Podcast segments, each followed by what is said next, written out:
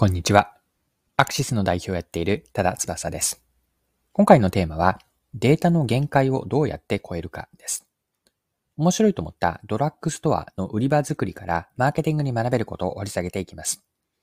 よかったら最後までぜひお付き合いください。よろしくお願いします。はい。今回ご紹介したいのは、ドラッグストアの薬の福太郎が展開している売り場作りなんです。で、こちらについては日経新聞の記事で詳しく取り上げられていたので、記事から一部抜粋して読んでいきます。ツルハホールディングス傘下の薬の福太郎は、同社最大規模のドラッグストア、薬局薬の福太郎千葉ニュータウン店を開業した。売り場面積は約1500平方メートル。商品数は約2万点に上る。従来店舗より食品の点数を約4倍に増やし、スーパーやホームセンターなどの競合に対抗する。まず目に飛び込んでくるのがユニークな大型の転倒反則 POP だ。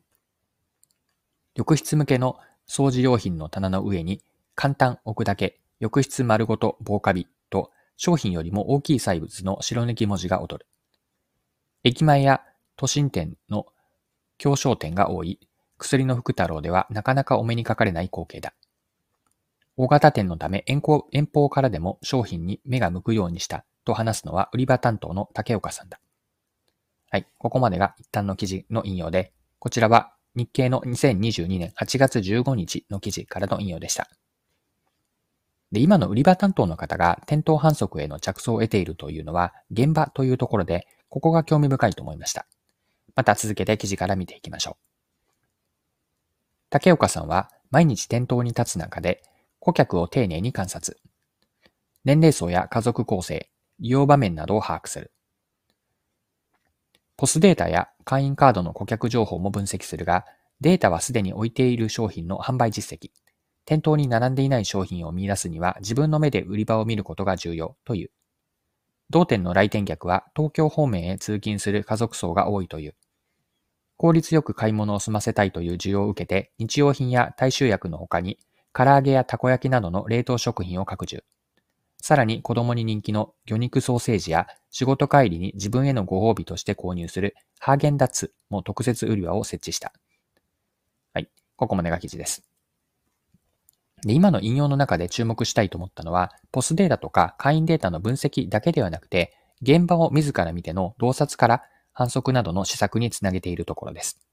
これは逆に言えば、ポスなどのデータだけでは顧客ニーズや売れ筋の商品がなぜ売れているのかの顧客心理、あるいは購買行動を読み切れないということなんです。先ほど引用した記事にはこんなコメントがあって、もう一度読むと、ポスデータを見て商品を決めれば平均的な売り場は作れるが、店舗過剰の時代には他社と再化できず埋もれてしまうと。こういったコメントがあったんです。はい。で、ここからもう少し学べることについてさらに掘り下げていきたいんですが、薬の福太郎の売り場作りから学べるのは、データの限界とその限界をどうやって超えていくかなんです。でデータの限界について見ていきたいんですが、データって決して万能ではないんですよね。データには限界があると思っていて、どういうことかというと、二つここでは挙げておきたいんですが、データというのはあくまで過去のことであると。つまり、未来は自ら予測しなければいけないという側面があります。また、もう一つのデータの限界というのは、データの収集範囲で、あくまでデータの収集範囲というのは一部分に過ぎないと。こういったデータの範囲の限界というのもあります。で今のデータの収集範囲についてもう少し補足をすると、ポスデータを例にとれば、なぜその商品がお客さんが買ったのかというのはデータには、ポスデータには入っていないんです。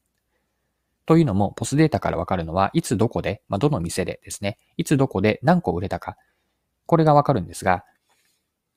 なぜ売れたのかというのはポスデータには入っていないと。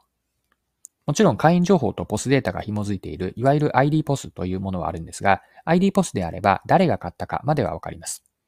しかしお客さんはどういう気持ちで買ったのかという顧客心理はポスデータにはないわけで、またポスデータはお店で売っている商品の販売実績なので、お店で扱っていない商品というのはわからないんです。で収集されたデータの外側、まあ、データという過去から未来を伺い知るためには、オフィスでただデータとにらめっこしているだけでは、先ほど言ったようなデータの限界って超えられないんです。大事なのは、自ら現場に出てお客さんを観察したり、時には対話を重ねること。これって大事だと思うんです。で、データを見ることって、いわば誰もがやっていることなんですよね。しかしデータだけではわからないことがあって、データを見ているだけでは他人であったりとか他者との差異化にはつながりません。これはマーケティングでも同様で、データだけマーケティングには限界があるわけです。データに加えて、現場に足を運び、観察からお客さんの心理を汲み取って、お客さんの行動とつなげてみる。こうした一見すると泥臭いアプローチだからこそ得られる洞察ってあると思うんです。で、データの限界を超えるためには、こうした洞察が必要なんだと、改めて今回の事例から学ばされました。はい、そろそろクロージングです。今回はドラッグストアの薬の福太郎の売り場作りを取り上げて、そこにマーケティングに学べることを掘り下げてきました。最後に学びの部分まとめておきましょう。学びというのはデータの限界をどうやって超えるか、データだけの限界を超える方法だったんですが、前提としてデータには限界があって、それはデータは過去のことであって、また収集範囲は一部分に過ぎないというデータの限界があります。こうした限界を超えるためには、自ら現場に出てお客さんを観察し、時には対話をすることが大事です。現場での顧客心理と顧客行動の理解、洞察を得て、そこからしっかりと打ち手につなげようと。これを最後学びとして残しておきたいことです。はい。今回無貴重なお時間を使って最後までお付き合いいただきありがとうございました。それでは今日も素敵な一日にしていきましょう。